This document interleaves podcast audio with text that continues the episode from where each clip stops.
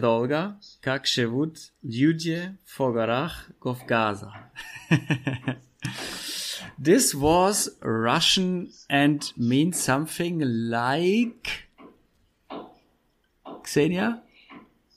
Like live a long life as no wait i'll start again so may you live as long life as people in the caucasus mountains. Ah, okay. So may you live a life as long as the ones in the Caucasus Mountains. Nice.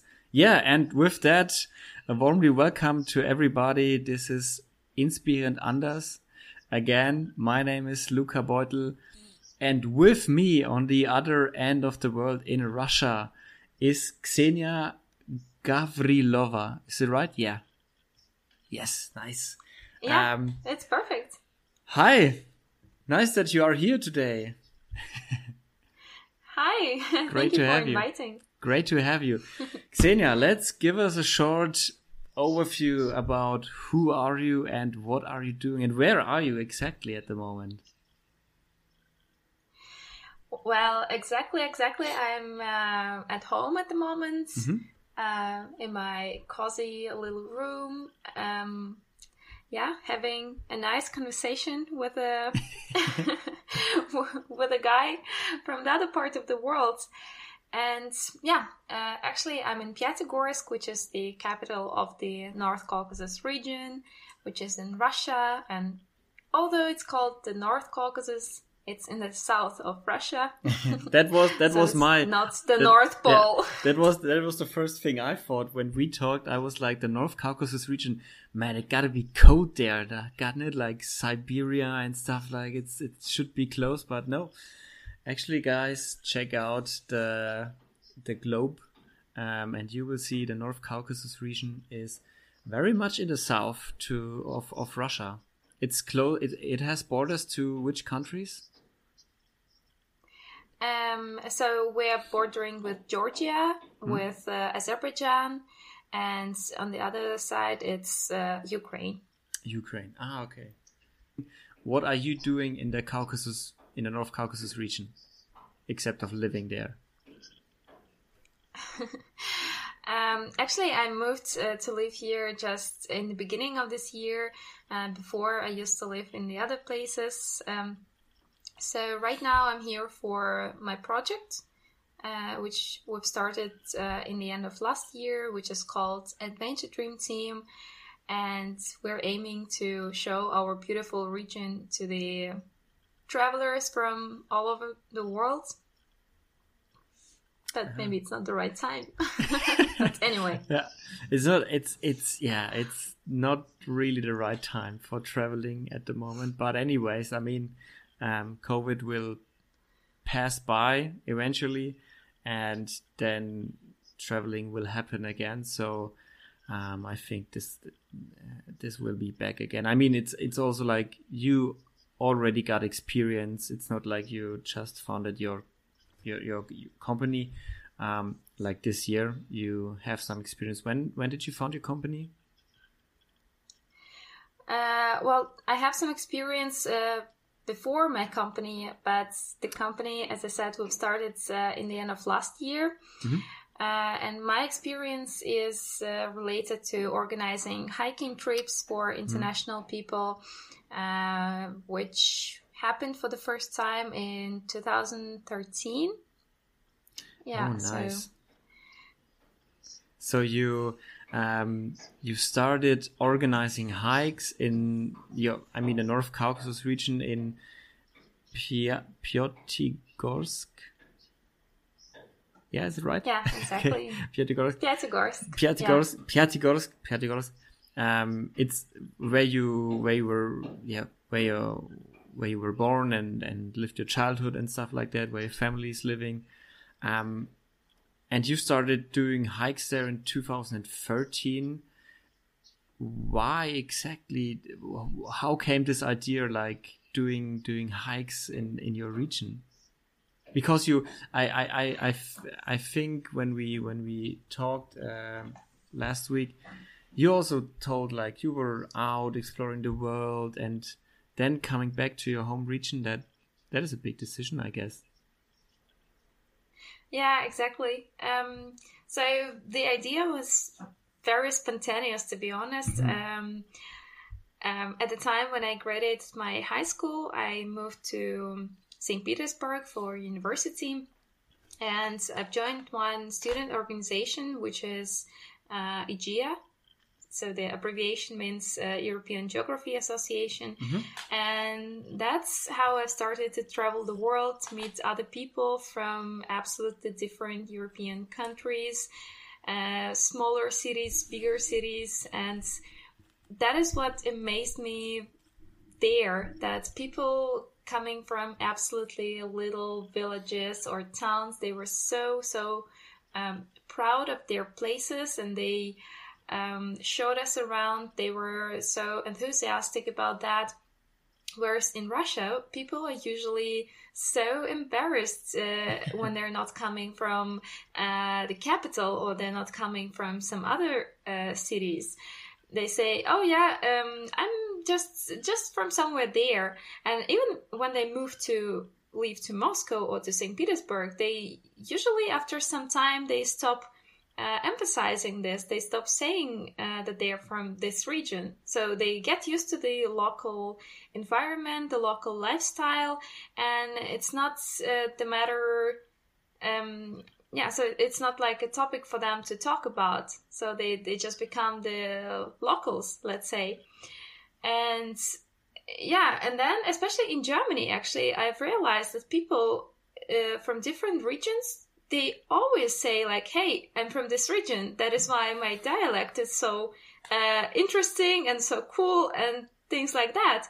And I thought, hmm, wow, that's a really interesting approach because here, if you have some accent, if you have some uh, specific, you know, um, way of um, saying something, or you have a different name for the same, I don't know, item um, then people say like, "Oh, you're not from here. Oh, where are you from then?" So um, in Europe, I've realized that actually having these differences is cool, and being proud of your place is also cool, and making this place uh, better in any way that you can is also cool. And that is why um, when I graduated my uh, bachelor in 2013.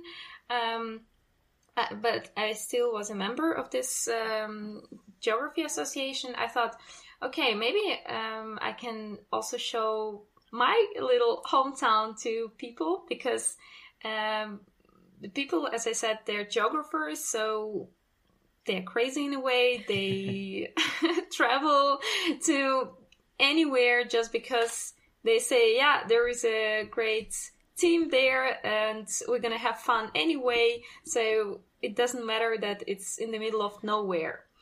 And i thought okay those are the right people who i can show my my hometown and we can have fun and they're gonna tell me whether they actually liked it or not because i knew that there is something in my hometown. I uh, i've realized how much we actually have and that there is something to be proud of. So yeah, that's how I got my idea. And then the whole story started. that sounds awesome. I mean, you you are actually yeah that that's that's that's absolutely right because in I I only know it from Germany. Um, we are really proud from uh, about where we come from within Germany. I mean, if you look into where I come from in Bavaria, in Germany, Bavaria, and even in Bavaria, we we divide it in parts like Franconia and Oberbayern and stuff like that, and even Franconia is divided in three parts like upper middle and and and lower franconia. And we are so proud to be from middle franconia. And it's really like i'm and I always like if, even if, if someone in Brazil is talking to me like ah and where from where from Germany are you? Like I'm from Franconia and it's like I've never heard of Franconia. Yeah maybe you have heard from Bavaria but it's a very special part from Bavaria you know? It's not like just Bavaria. It's it's it's, it's very special you know? And nearly everybody is, is like that and um, so I'm yeah I I mean that that must have been for you like uh, not a shocker in a negative way, but in a positive way. Like, oh come on, they are really proud of their hometown, their home region, and why is this not a thing in Russia? so yeah, exactly because um, you know some countries are uh, more like centrical approach. So like there is a capital and everything yeah. happens in the capital, like also in France, also maybe in some other countries, but Germany especially, it's you don't have one center for everything. I mean, there are a lot of big cities and uh, life is happening everywhere, but in Russia, I guess one of the main reasons is that yeah, the capital is the center for everything mm-hmm. for people who come to study, uh, to work, to to do all the business. Yeah, and also St. Petersburg is the central because it used to be the capital of uh, Russia for uh, a certain period of time, and also uh, in terms of the language and some other things uh, like culture in general. Um, yeah, that's why people appreciate those two cities, but they forget about the rest. Yeah. And people tend to say, yeah, everything is better in those two cities, but not in our regions. Mm, okay. Yeah, I was in I was in St. Petersburg last year for I guess a week, and it is a beautiful city. Uh, it has it has like thousands of churches. Like every every church is covered in gold. It's just amazing. Um, uh, so that that is absolutely worth worth a visit. Uh, St. Petersburg even worth two or three visits, I guess. Um, um, but is it is it like for because you you moved from your hometown Piatigorsk to the big St. Petersburg? Is this like a normal thing or a usual thing that happens? Like young people moving to St. Petersburg and Moscow that is like usual in, in, in Russia? Um, I guess yeah, it's a pretty normal thing that you go somewhere for university. Mm-hmm. Uh, but for some reason, uh, in this region, or at least like uh, in my class or in the parallel, like yeah. the same yeah. generation uh, that we graduated with, uh, I was among three or four people who actually moved to different cities, but okay. the rest they remains in Pyatigorsk because actually we have some universities here, um, also the language university and uh, the medical university. So actually, some people from the other regions they come to Pyatigorsk for study. Nice. So it's it's interesting uh, how people mix, but yeah, a lot of people they still uh, try to try to go somewhere. Because in terms of jobs, um, I would say you definitely have more uh, options in in bigger cities. Yeah, and um, you when when you first did your trip, the first hike that you organized in 2013, um, what did you show the people uh, who were visiting? Like, what is the special thing about Pyatigorsk? Oh, that's a very good question because actually our excursion started in Pyatigorsk uh, and then we, we already traveled to the mountains. Or, or better, I mean, what is the what is the special thing or the, the beautiful things about North Caucasus region? I mean, that's that's what we're talking about, I guess. Um, uh, so there are a lot of beautiful yes. and interesting places, of course. it's so hard to talk about just uh, one or two. But uh, talking about uh, that year when I organized uh, the first event, the first uh, hiking tour, of course, I tried to show people because they all um, knew me, those people. So, like, sometimes we never met in person, but we communicated via social media and uh, they, they already trusted me they already knew that yeah this is my hometown and that is why they didn't ask me to uh, tell the whole history or the whole mm. uh, i don't know um, official information, let's say, that people usually want to know uh, at the excursions. So it was my personal approach to that. I was uh, showing them like, "Hey, uh, this is my kindergarten," let's say. Ah, okay, or okay, okay. I, of, of course, I can't remember exactly what uh, what were the places. Of course, the cultural center, the uh, beautiful parks, and um, mountains around the city. We first uh, did the small hikes uh, so that people get uh, used to the climate, the altitudes. Um, and then afterwards, we already traveled to the high mountains.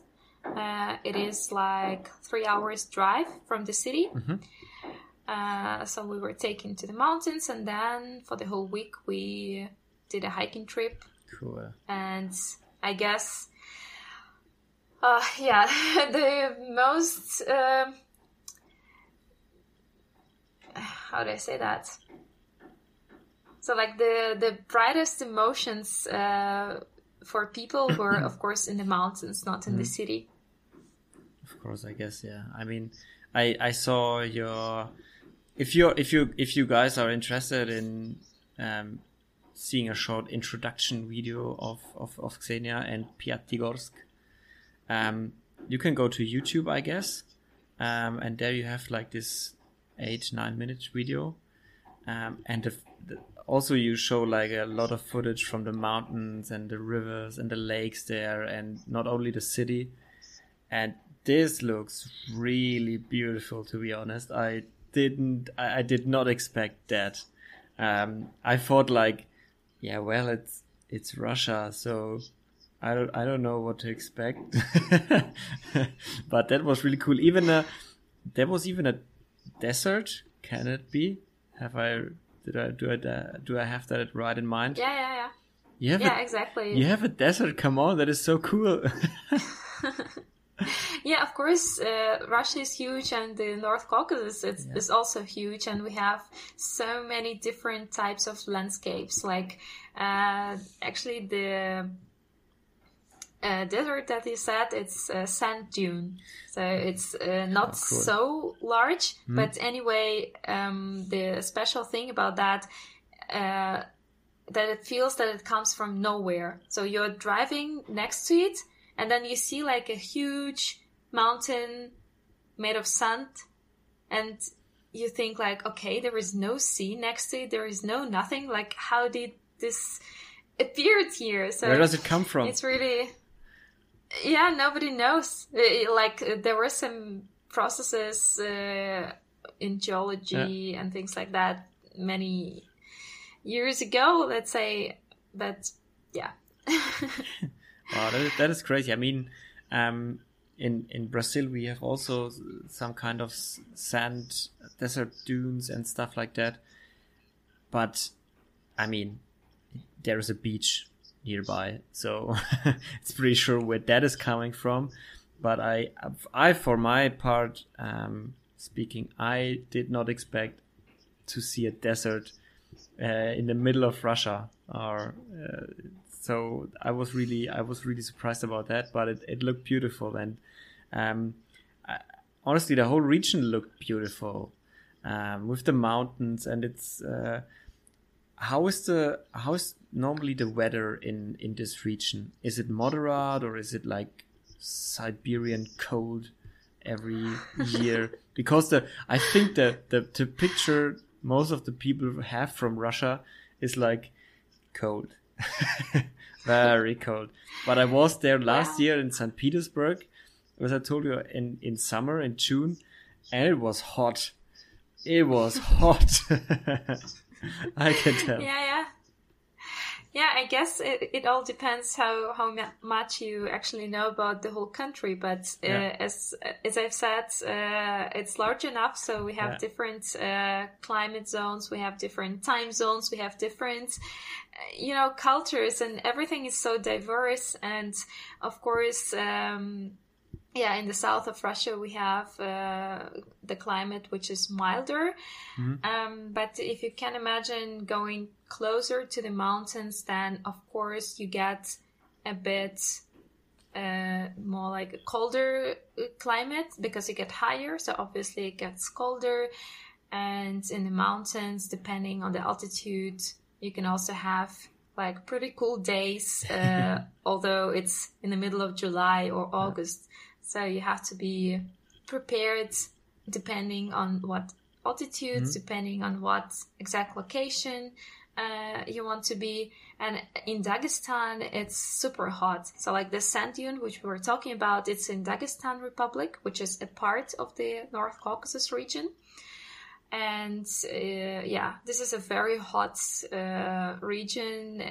So, like starting from June and by the middle of September, it's better not to stay in the city for long. So, better travel somewhere closer to the Okay. mountains or villages that are high um, in the mountains. So, yeah, it very much depends. We have some steppes, we have some, uh, yeah, But, uh, yeah, other places it's, here. it's very so- diverse. I mean, that, that makes it even more interesting, I guess, for doing a vacation there because you're not like, okay, let's go to Austria or Switzerland and see the mountains, um, or go uh, to I don't know uh, Morocco and see some deserts or Egypt.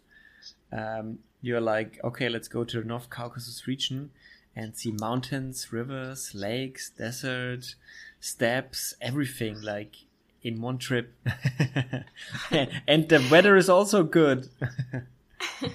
yeah, from this perspective, it sounds interesting. But when we started with uh, Switzerland, Austria, and all that, and I started to compare uh, the mountains, of course, the, the Alps are also fantastic. And Yeah. I, uh, when I lived in Germany, I also loved uh, hiking there, and yeah.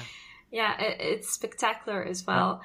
However, what is different and why Russian people do not think that uh, you know spending their vacation in the Caucasus is as attractive and as uh, cool as going to Switzerland, for example, um, I guess is the um, the whole um, ah, how would you say this? Hmm.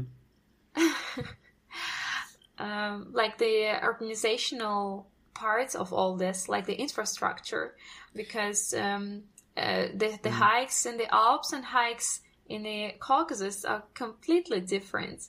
I mean, in the Alps, you like any country that uh, that is a part of this mountain chain has its navigation system, has some um special signs. The I don't know, everything Yeah, is already the prepared. Hiking, the, the, the, the, the ways the for path, the paths, yeah. yeah, the paths.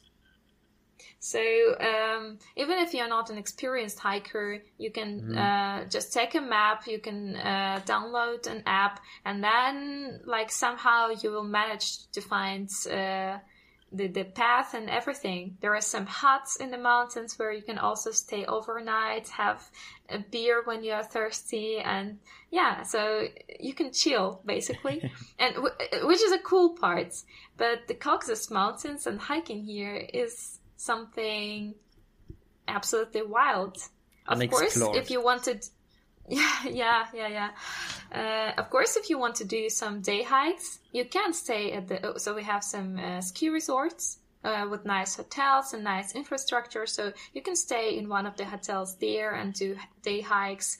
Uh, so basically, you're gonna get uh, same level of comfort maybe. But if we are talking about the multiple day hikes and being uh, out in the nature for uh, three plus days, Mhm. uh, then it's wild. There are no path. There is no any app Wow. for your mobile phone. There is no even internet connection or any mobile signal. So you're absolutely uh, cut from the uh, connection with the world.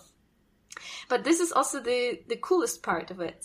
Because when you go with the local guides, uh, with people who know the area uh, by their heart, um, yeah, you can totally relax. You can absolutely enjoy the wild and raw nature, which is such a rare case in these days because everything is already so uh, explored and everything is so.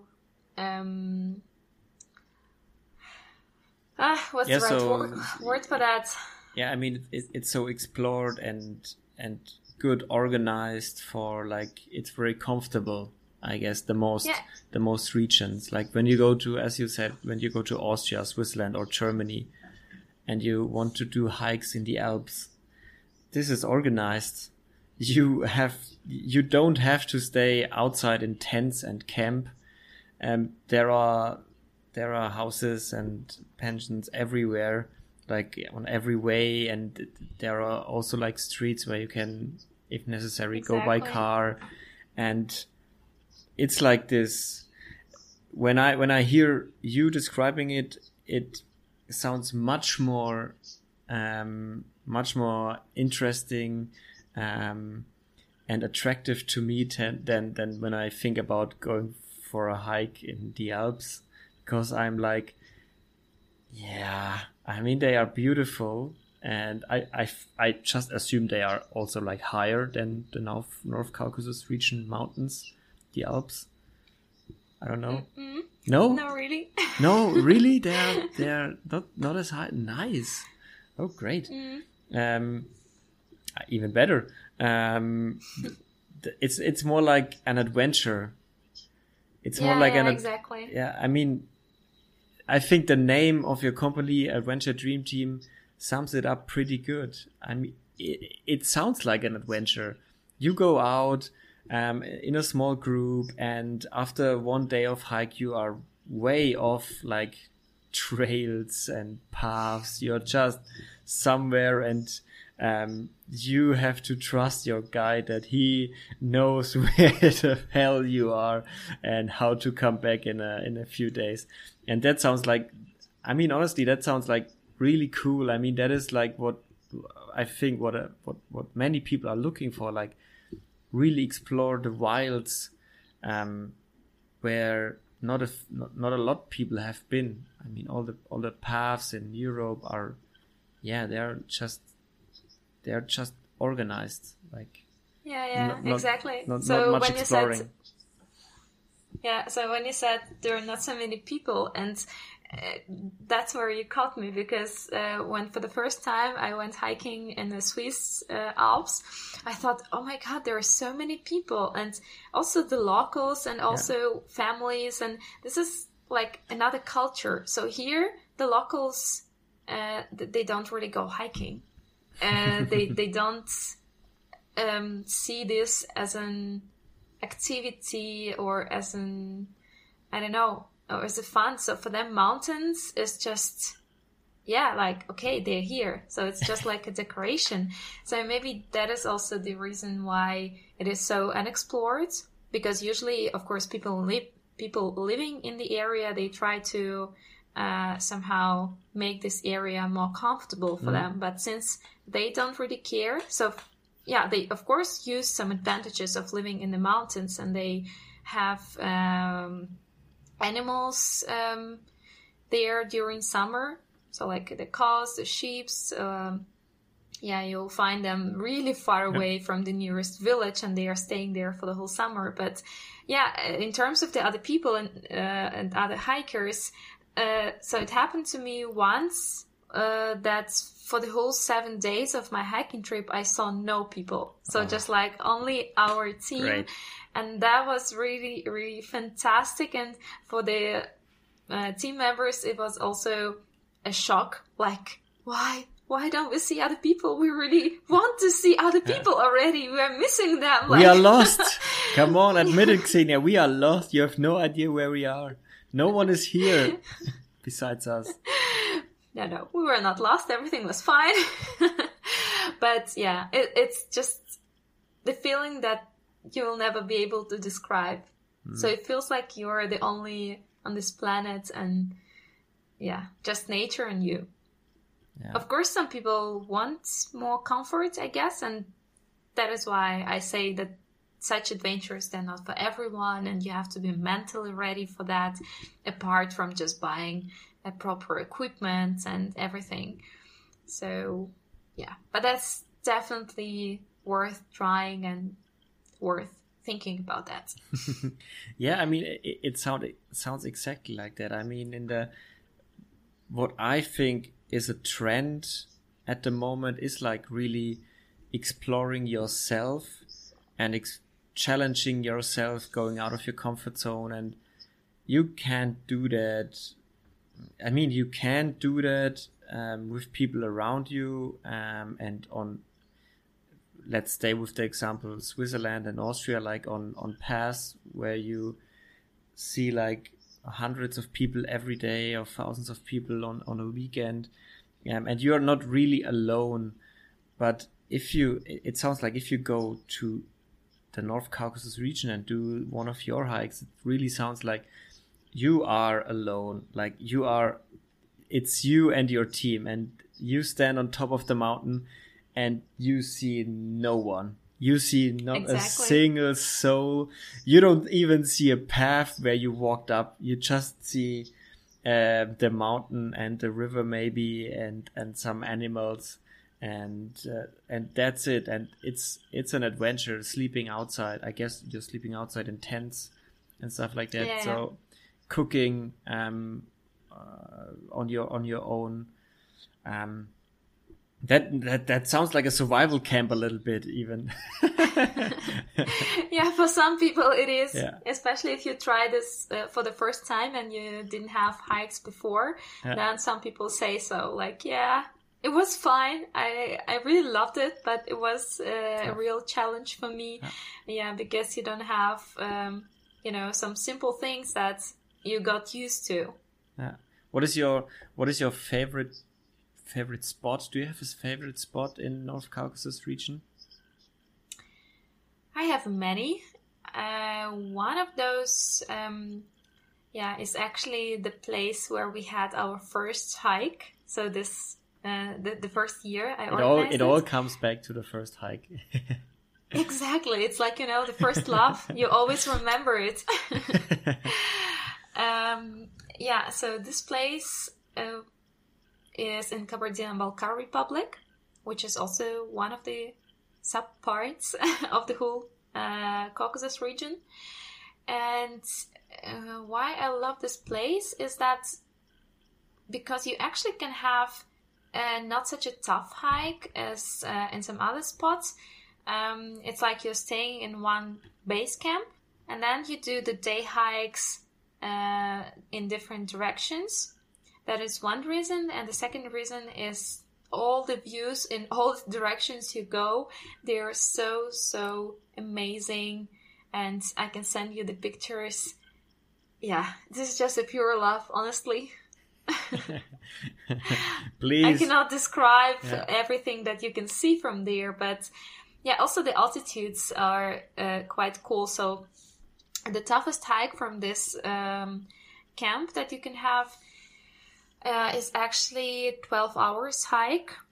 And you go from the altitude, so the base camp is at 2,600 meters above the sea level, and then you get to um, 3,700 meters. So it's like one kilometers up, wow. and it's very tough.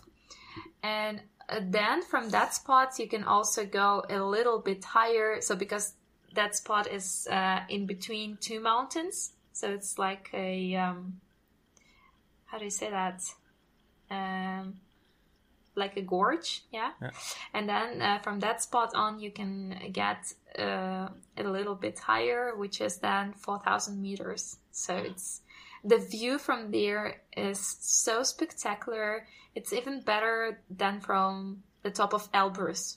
Oh. And Elbrus is actually the highest uh, mm. peak in the North Caucasus, uh, which is 5,600 meters. I've been there too. Mm and I, I can say that uh, the hike which I was just talking about is even better in terms of views than Elbrus because Elbrus is more like a tough hike, so it's 12 hours of only seeing snow in front of you and nothing else. And then, of course, when you are on top already, uh, yeah, you can enjoy the view, but it's still more a physical exercise and mental exercise rather than um, aesthetic uh, fulfillment. So wow. yeah, that sounds that, that sounds gorgeous to be honest when you describe that and you really hear when when you're talking about that like uh, you really love your region. yeah, and uh, often people say that I'm only talking about mountains. Actually, we have so much more also cultures. Like, did you know that in the North Caucasus we have over 50 different nationalities? Wow. So, not like people of the same Slavic group and speaking similar language. No, those are completely different uh, ethnical groups. Wow. Speaking all their different languages, having different cultures, different traditions, and this is what I find amazing in our region, and that is why uh, when I moved back here this year, um, I thought, oh my god, there is so much more to explore. I mean, I knew, of course, a lot already, but it is never enough. I still want to go to this place, to that place. Oh yeah, this is yeah. and and and I and I hear I hear uh, out of what you're saying, like you are really eager to go back and and guide hikes and guide tours through through your through your region, or yeah, yeah, exactly. Although I'm not a guide, actually, I'm uh, an organizer, and we have guides for mm. different uh, sub parts. So we have republics here, uh, and each republic, yeah, we have different um, guides and different uh, teams who help to organize all that. Mm. But yeah, I really love uh, talking to people about the region and sharing my my passion, my love to this place because the more I'm here, the more I discover new and the more emotions I have about that. So, of course, I think, yeah, this place is definitely worth visiting. Why not? yeah, I mean, that, that, that, that's great. I mean, even you haven't explored everything from your, from your region where you live. And that makes it even more interesting because that means that with the, the longer you stay there, the more you can offer others to um, to explore when they when they come to you and book a tour or or a hike or whatever um, with with your adventure dream team. Um, and I find that, I mean, you you you you, book a you book a hike, and even the people living there haven't seen everything of the region. I mean, that is the that is the best example for adventure and and stuff like that. So I think that describes it perfectly. Even the people living there don't know everything about about it because often when you go somewhere in Austria or, or Switzerland, it, it's impossible to create new paths. Uh, It's just no, it's not. It's not possible. There are the paths. Please walk on these paths. That's it. Um, and and yeah, but on the other hand, it's a good point as well because um, it makes it more sustainable, maybe, so that you don't yeah. make new paths and then people yeah, follow right. certain rules. Mm. And here, when everything is wild, then all the people think, yeah, that they're free to do anything. And since in Russia, this culture of you know being uh, responsible for the environments and for the other cultures and mm. for uh, everything they get to touch uh, so th- this culture is not so widely spread. Mm. Uh, that's a bit uh, dangerous, actually. So that is why I also like to to make this uh, tours for international people because they really appreciate that because uh, this um, theory, this knowledge about sustainability is already well known. Uh, the well known for all the people. And yeah i yeah. think we we can start showing a good example together also for yeah, the local a, travelers that's a good point. That's a good point actually that you make. Yeah yeah everything has its upsides and downsides i guess it pros and cons. Um yeah i, I think so yeah xenia um i just looked at how long we are already talking i was shocked um, so we try to um, get to an end here. Um, Xenia, um, when you go hiking, do you listen to music or do you just enjoy the sounds of nature? Because the next thing I ask is, do you have a tip, a music tip for uh, or recommendation for the people? Uh, yeah. So as the first part of the question is whether I listen to the music on hikes. Uh, no, I don't. I don't even take uh, my earphones or anything mm-hmm. to listen to music. But of course, I still love doing that when I'm uh, in the city. Um, my favorite song, of course, it very much depends on um, the mood, my current yeah. mood. Yeah, but I guess the song which just which just stick to me uh, many years ago is the uh, what's the singer Pharrell Williams um, Happy. ah, it's on uh, yeah. yeah, it's on my phone always, and yeah, it's a ringtone. Yeah, Pharrell Pharrell Williams with Happy. Yeah. Ah, nice, cool. and um, who would you like to listen to in this podcast? Um, um, um, um. Actually, I do like uh, to listen to the stories of um, entrepreneurs. Mm-hmm. I'm so much into it. I really get inspired by them because usually those people have, um, yeah, a, a really interesting life story. Yeah. So, yeah, I would be interested from any um, um, industry. Yeah. Okay. So just the person who has a business develops a business from Scratch, nothing, yeah.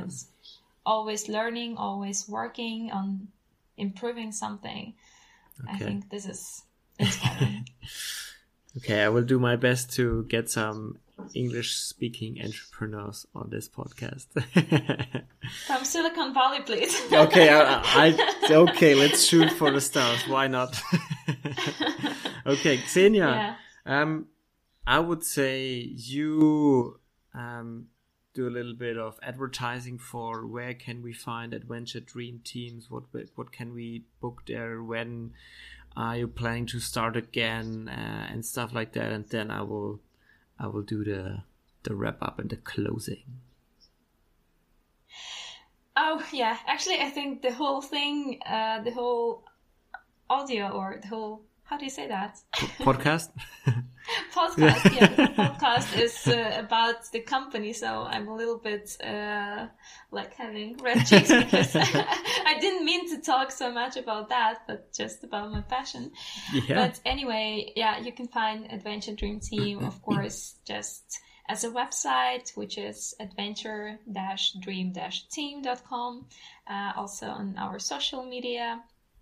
And yeah, and uh, we already start accepting the um, um, how do you say that? yeah, I'm- you I'm the requests requests or yeah. Yeah, exactly. So we start accepting the requests for the next year already. Just today we've got two, and yeah, we are already planning. We are already enthusiastic, and we really, really keep fingers crossed that the virus and all this, um, let's say, bad events that happened this year, Mm. uh, they will be gone after some time. So probably in summer last uh, in summer next year we can already get our international travelers. And the good thing is that Russia has a new visa system, the new regulations for getting visa to our country, which makes it so, so simple to come. Because before that, you had to go to the uh, consulate or visa center, uh, and then you had to keep a whole bunch of different papers, different bookings, and stuff like that. Now you don't need that. You can get your visa within four days and come for 16 days in total and travel in any part of our country. So feel invited, and Great. I'm glad to see all people from all the countries here. So far, we have 26 countries uh, presented, so like people who came here. Mhm. Um, yeah, but Nice. I would like to count a bit more now. So let's see.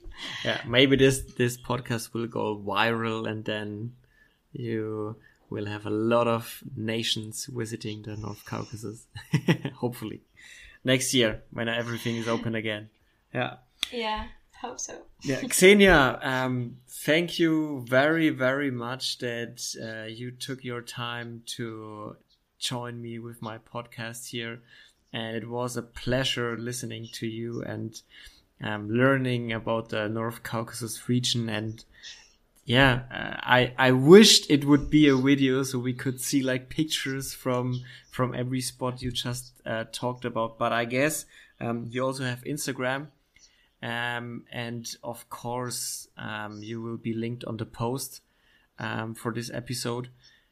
And then, guys, I, I, can only recommend go to her page and check out the the, the, the photos because it is such a beautiful region, and I think it's worth a visit. So, as soon as it's open again and safe to travel, um, go there and visit the North Caucasus region Pyatigorsk as a starting point. exactly. and um, yeah, thank you that, that that you took your time. It was a pleasure having you. Um, and to all the other people, guys, that's it for this week. Um, I hope to catch up with you again next week. Um, and check out Instagram and YouTube with Inspiriert underline Anders yeah, strange name to do a podcast in English, and the name is still in German. Um, but however, it was a pleasure having you. Um, everybody, you. everybody out there, take care, um, stay healthy, and we will hear each other again next week. Take care. Bye bye. Bye. Cheers.